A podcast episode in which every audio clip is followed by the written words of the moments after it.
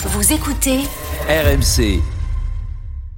Les histoires du week-end. Avec Peggy Broche, avec Margot Bourdin, avec Arnaud Valadon.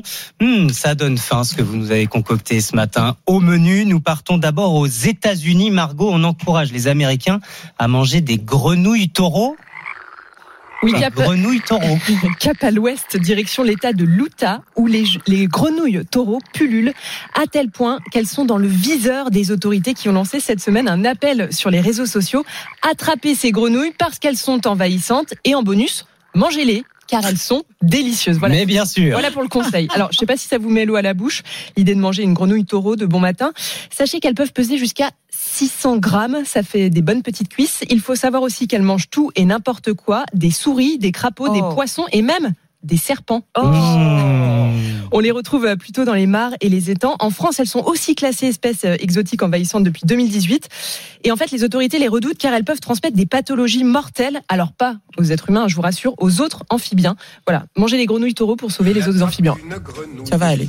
En tremblant, laisse-moi Bon, en même temps, les Américains nous ont fait manger des hamburgers. Et Oui, des bon. potatoes et de je ne sais quoi. Oui, mais Enfin, bon. manger des burgers, des hamburgers avec des grenouilles? Oui, bah pourquoi pas, pourquoi pas. Tout peut, tout peut arriver. En même temps, je rappelle aussi que les grenouilles, c'est chez nous. Hein. Et oui. C'est le Nous, terroir les mangeurs de français. les mangeurs de grenouilles, c'est comme ça qu'on nous appelle. Tiens, justement, autre tradition du terroir, le cochon. On trouve des cochons dans les vignes de Champagne, Arnaud Valadon, mais c'est pas par goût du luxe. Ça, vous entendez ce bruit Oui, j'ai l'impression que vous le connaissez bien. En Oui, cas, parce le- que c'est ma région, le- la Champagne, et non pas parce que je suis un petit cochon. Oui, évidemment. oui, mais non, Alors c'est pas une recette pas de grand-mère ce matin. euh, voilà, ça sera un rôti de porc sauce champagne. Non, cette initiative lancée par un viticulteur à Cramant dans la Marne, dans cette fameuse Côte des Blancs qui nous donne de magnifiques crus, c'est pour désherber les vignes avant le printemps. Il utilise des cochons, plus particulièrement des cunes C'est une espèce qui pèse une quarantaine de kilos à l'âge adulte et qui est originaire de Nouvelle-Zélande. Alors vous avez déjà entendu parler des chèvres pour désherber Oui. notamment, pas que des vignes. Mais en fait, le le cochon c'est mieux parce que les chèvres elles font que tondre et le cochon lui il remue vraiment la terre, il mange les racines et donc il est beaucoup plus efficace.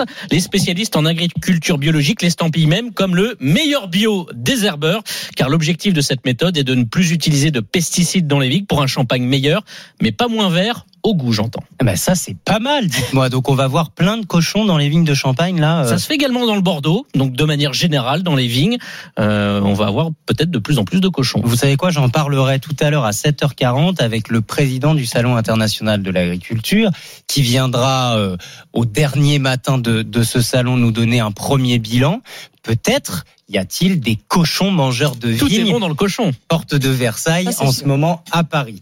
Allez, 7h-5, Peggy, on termine au, au Japon avec une petite tartine pour faire passer tout ça. C'était le mondial du pain au Japon. Oui, à 6h55, c'est quand même mieux de parler de pain et de viennoiserie, on est d'accord. Oui, c'est clair. Bon, on connaît la Coupe du Monde de foot, de rugby, mais il existe aussi le Mondial du pain et c'est une compétition qui permet aux meilleurs boulangers du monde entier de s'affronter. Cette année, trois candidats ont représenté la France. Alexandre Lomain, le boulanger, Yann Raimondo, son commis, et Thomas Subrin, le coach. Et ils ont remporté vendredi la quatrième édition du Mondial du pain. Bah, J'ai envie de dire Qui normal. passé à Tokyo cette année. Oui, Le mais pain, la baguette, c'est chez nous. on est d'accord, mais ça n'a pas été le cas à toutes les compétitions. C'était la quatrième édition cette année. Et comme toute compétition, il faut s'entraîner. Et ben, c'est ce qu'ils ont fait, et pas juste quelques jours. Quatre mois d'entraînement. Je sais pas si vous imaginez. Quand même. C'est quand même une vraie compétition sportive. hein. Dans une boulangerie, des herbiers en Vendée, voilà où ils se sont entraînés. Ils ont dû mettre de côté leur carrière de boulanger. Ils ne l'ont pas fait pour rien. Et pour ce mondial, ils ont dû réaliser des baguettes de pain évidemment, mais pas que. Ils devaient aussi faire des sandwichs, des viennoiseries et une pièce artistique. Les Français, champions du monde, deuxième place du podium pour le Japon et troisième pour l'Espagne. Eh ben, Cocorico. Un petit pain au chocolat, un petit croissant de bon matin et surtout du bon pain. C'est ça la France, Ah, mesdames, messieurs. On est très fiers qu'on soit à nouveau récompensé à ce mondial du pain au Japon.